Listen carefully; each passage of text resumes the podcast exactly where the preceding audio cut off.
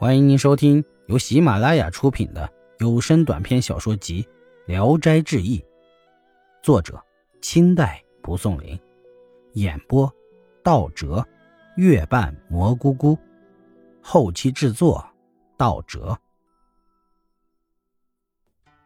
丑狐有一个姓穆的书生，是长沙人，家里非常贫穷，到了冬天还没有棉衣穿。有天晚上，木生正独自在家里闷坐，忽然进来个女子，衣着华丽耀眼，但长得却又黑又丑，笑着问木生说：“你不感到冷吗？”木生惊讶的询问她是什么人，女子回答说：“我是个狐仙，可怜你寒冷寂寞，想和你同床共枕。”木生害怕她是狐狸。又厌恶他相貌丑陋，大声的嚎叫起来。女子掏出一块元宝，就放到桌上，说：“你如答应，我把这个给你。”木生呢，见了元宝，高兴的就同意了。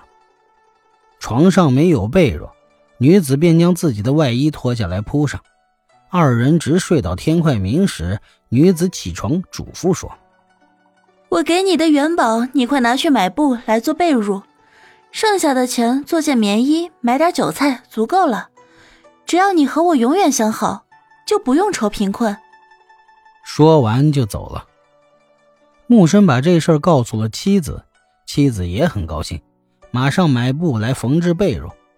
狐女晚上来后，见被褥一新，欢喜地说：“你家娘子太勤劳了。”临走前又留下银子作为酬劳。从此后。狐女每晚都来，每次离去必定赠些钱物。这样过了一年多，木生家的房屋变得整洁华美，全家人的衣着也都里外一新，居然成了富裕人家。木生富裕后，狐女赠给他的东西渐渐少了，木生因此越来越厌恶他。一次，他请了个会驱狐的道士，画了张符贴在门上。狐女来后，把符咬下来，扯碎，扔到地上，进屋，指着木生就骂道：“忘恩负义，你可算是登峰造极了！你这样做，又怎能奈何得了我？你若厌我烦我，我自己会走的。但情义既已断绝，你过去从我这里接受的东西，需要再还给我。”说完，愤愤地出门走了。木生害怕，忙告诉了那个道士。道士便布置起法坛，准备驱狐。还没布置完，那道士，忽然摔倒在地，血流满面。一看，已被割去一只耳朵。众人大吃一惊，四散逃窜。道士也捂着耳朵，狼狈逃走了。这时，像盆一样大的石块纷纷砸到木生的屋里，门窗锅盆全被砸烂，没有一件囫囵的。木生钻到床底下。卷曲着身子，吓得冷汗直流。一会儿，见狐女怀中抱着个猫头狗尾巴的怪物进来，把怪物放在床前，唤他说：“西西，快去啃那坏蛋的脚。”怪物一口就咬住了木生的脚，牙齿锋利的像刀刃一样。木生十分恐惧，想缩回脚来，但四肢却不能动弹。怪物绞起他的脚趾，发出咯咯吱吱的脆响。木生疼痛万分，中肯不止。狐女说：“所有的金银财宝都给我拿出来，不要隐瞒。”木生连忙答应。狐女叫了声：“呵呵。”那怪物就不咬了。木生爬不起来，只是告诉狐女藏钱的地方。狐女自己去搜寻。除了首饰、衣服之外，只翻出了二百两银子。狐女嫌少，叫了一声：“西西。”那怪物又啃起木生的脚来。木生哀叫着求饶，狐女限他十天之内还清六百两银子。木生答应了，他才抱着那怪物走了。又过了很久，家人们渐渐聚集起来，从床下把木生拖了出来。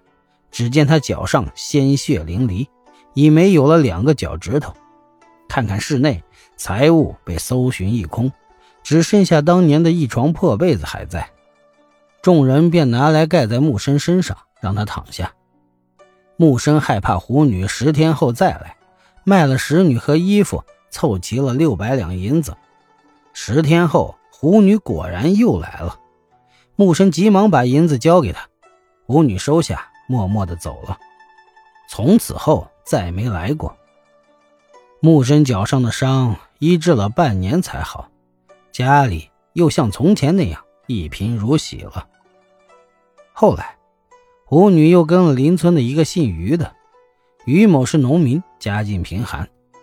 过了三年，于某除了按时交纳官府的粮税外，还建起了成片的高房大屋。一家人所穿的华丽衣服，多半是原来木生家的东西。木生见了也不敢问。一次，木生偶然到野地去，在路上碰到狐女，他急忙跪在路边。狐女默默不语。只用白手巾包上了五六两银子，远远的扔给木生，反身便走了。后来于某去世后，狐女还不时到他家中，但家里的财物往往随之消失了。于某的儿子再来看他，便行礼参拜，远远的祷告说：“父亲去世，我们都是您的孩子，即使不连续我们，又怎忍心坐视我们贫困呢？”狐女听了，便走了，从此再也没有到过余家。易史是说，妖邪之物来了，杀了他也算是勇武了。但既然受了人家的恩惠，那么即便是鬼物也不可辜负。自己显贵了，就想要杀死赵盾，则贤豪们都会反对。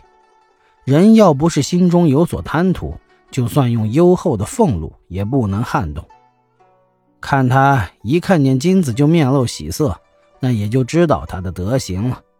就算是丧身辱刑的事儿，也不会顾惜吧。可悲的贪心人，就该夺走所有，让他落得个残破衰败。